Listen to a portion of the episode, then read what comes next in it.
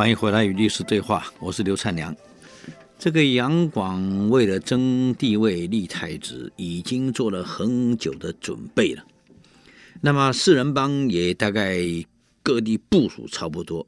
他有一天呢，杨素呢入宫侍宴，也就是说皇后请吃饭啊，他入宫陪侍旁边啊，他对皇后啊就故意含蓄的讲了一句话，说晋王孝悌恭俭，长得很像皇上。故意要讲这句话哦，看看皇后心里怎么想哦。没想到皇后一听哭了。读故事，哎，你说的很对呀，我这儿子非常孝顺。听说皇上跟我派使者去，他都要出来亲自迎接。啊，每次有离别，没有一次不是来看我，跪在地上哭。他的媳妇也很贤淑，我派婢女去，我那个媳妇呢，就陪着婢女同吃同喝，非常的勤俭啊！你看他家里哪有像样的东西呀、琴弦也断了，宫里就那几个老女人，也没有乐团啊，什么家具都是破旧的。哎，哪像杨勇啊，跟他那个狗女啊。阿云那样，整天吃喝，亲近小人，怀疑同胞兄弟，还想害杨广，想毒死杨广。我还在呀，尚且如此，我走了后怎么办？我只担心啊，哪一天我的杨广这个儿子啊被杨勇暗杀呀？杨素知道了啊，这一试探就知道皇后的心态了嘛。哎呀。就赶快说了，哎，皇后啊，其实杨广真是好孩子啊，有他在，国家就有幸了。杨勇在外面，我们也听说了很多不轨的行为，我们也很难过呀。其实我们也希望太子好嘛。皇后一听。很高兴，原来你们都喜欢杨广啊！是啊，是啊，皇后高兴，还赏赐给他。你看，这个妈妈，我告诉各位，我们心理学研究很透彻，往往兄弟鬩墙是来自于父母的偏爱。父母如果不是偏爱，兄弟间怎么会反目啊？你偏爱杨广，偏爱得太离谱了，各位，可怜杨勇啊！那么杨广的阴谋，想夺地的阴谋，杨勇后来知道了，但也知道文帝跟皇后都信任他，担心害怕怎么办啊？无计可施。这个时候，你应该如果有谋臣的话，像当时李世民知道李建成要动手了，你必须要对策，而不是光害怕没有对策，你身边没有人才。杨勇平常就以为自己很笃定会当皇帝，所以并没有去结交应该有的人才。你身边没有人才，你说到时候谁帮你忙？春秋到战国时代，为什么养士之风盛行？因为诸侯之间斗争非常严重，为了赢，他必须要有人才。可贵族人才有限，哪来？平民百姓，才有养士之风开始了。杨勇平常如果懂得养士，像杨广这样养了一大批打手，你一个没有啊？你养一些谋臣，养一些打手，还跟你出谋划策。你现在没有，他唯一的做法就找他的侍候他的王辅臣，做了一些人啊画符啊，找大家画了一幅干什么来辟邪？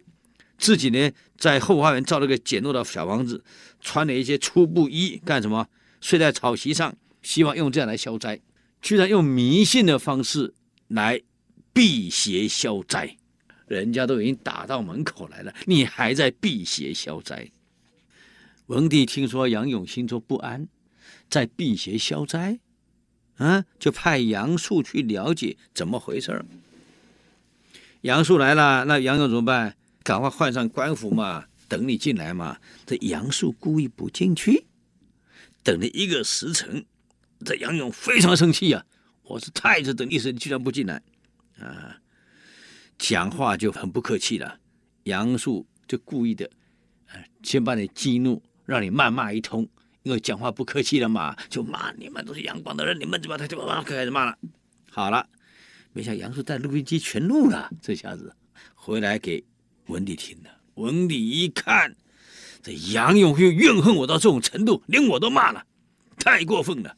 杨素说：“皇上，看来他对你怨恨这么深，对杨广怨恨这么深，恐怕发动兵变已经不久了，不得不防啊。”文帝听了这个杨素的汇报，更加怀疑，更憎恨杨勇了，就开始派人监视所有东宫的一举一动，还在玄武门到至德门之间，这个迎宾客的官邸里面成立的东宫侦测小组，很好笑啊！东宫的侦测小组来侦测东宫啊，所有东宫的警卫士官。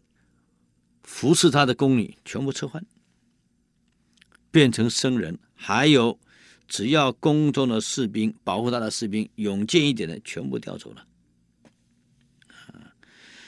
把负责安全的苏孝慈，供东宫总管调到泽州啊，去当刺史去了。杨广这个时候啊，在命令督军王府的段达私下在贿赂东宫的宠臣。就是太子宠臣姬威，让他观察太子的行动，报告给杨广。啊，这个时候再加上杨广的布置，哎呀，宫中的谣言四起呀，都说杨勇要反呐、杨勇要怎么样，要怎么都来了。这个时候段达呢，再去找到姬微，就是东宫的这个最亲信的，跟他说了，太子的过失，皇上早就知道了。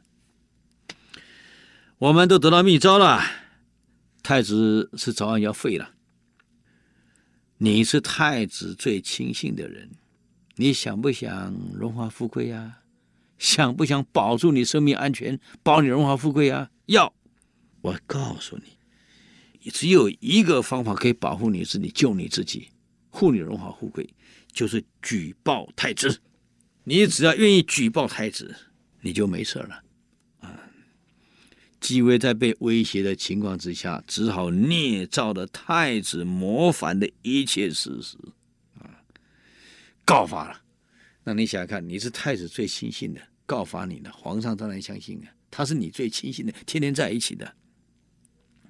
太史令呢，这个袁冲也趁机会讨好文帝，说了：“我观天象，啊。”这个天象显示啊，皇太子应该废掉，以免国家覆亡，以免国家有大动乱。文帝随口说：“哎，这个天象出现很久啦。”接着，文帝又找来一个专门看面相的来和来看他儿子相哪个最好。他居然回答：“其实都被收买好的。”哎呀，杨广两眉龙骨隆起，哎呦，富贵不可言啊！文帝又问上师仪、三师为鼎，你看我几个孩子哪个继承最好？他回答：皇上、皇后最宠哪一个？最喜欢哪一个？哪一个最有善德？就谁继承嘛。这是你家里事，皇上你应该知道。文帝一听，哈哈，原来你不肯明说嘛。啊，就这样，文帝定案了，下决心了，啊，正式宣告废除杨勇。并把杨勇软禁在后宫，由新任太子杨广监视控制。就这样，杨广任太子了。四年后，当了皇帝。这四年的当中，还有什么事呢？